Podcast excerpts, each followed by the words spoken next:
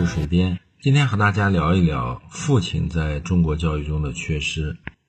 我们家长都进过很多群，从最早的小升初、初中、高中乃至大学的群，我也建了好几个群。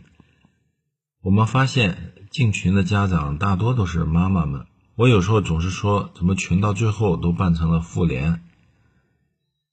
当然，每个群都有几位热心的孩子父亲，他们思维活跃，观点鲜明，语言幽默。这几个爸爸们也就成了群中的热点，也是各种话题的发起者。通过多年观察，越是临近高考，家长越喜欢进入一个又一个的群，群中的各种消息传播很快。由于是点对多点的发布，每一位家长就是一个新闻发言人。由于进群的大多数是妈妈们，妈妈们的关注点，我认为不是特别全面，因为他们更倾向于打听小道消息。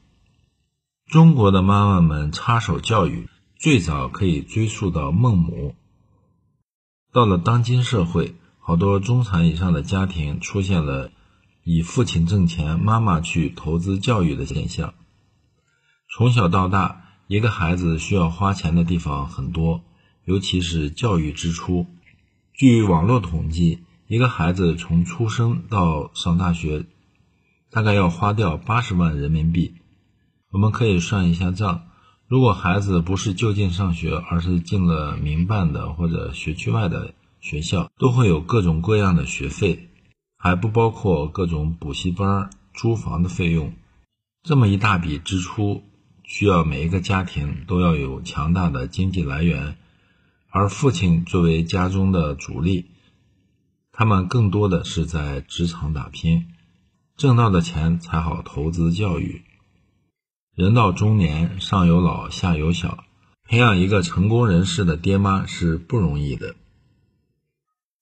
近年兴起的中外合作办学，据说要几十万；出国留学，那更是要上百万。在家庭教育中，其实爹们正在扮演着重要的经济支撑的角色。你能说孩子的教育中爸爸没有参与其中吗？有好多家长吐槽父亲们对孩子的教育不关心，其实只是对于教育的细节不够关心，对孩子学习的进度参与度不够。其实到了高三阶段。家长们参与孩子的学习进度只会添乱。我认为现阶段最好的帮助孩子的途径是学习各种志愿填报的规则，对各种大学专业，嗯，进行认真的分析，做好功课，完全没有必要打乱孩子的学习步骤。前几年小升初阶段被认为是家长最焦虑的阶段，现在都改为摇号了。因此，相当一批爸爸们认为运气才是王道，孩子和家长总是有冲突的。高三阶段，我认为如果没有特别差的弱科，没有必要参加一些补习班。到了高三填报志愿这个重要档口，我认为父亲的眼界会更全面。如果孩子与父母共同参与方案，会更稳妥。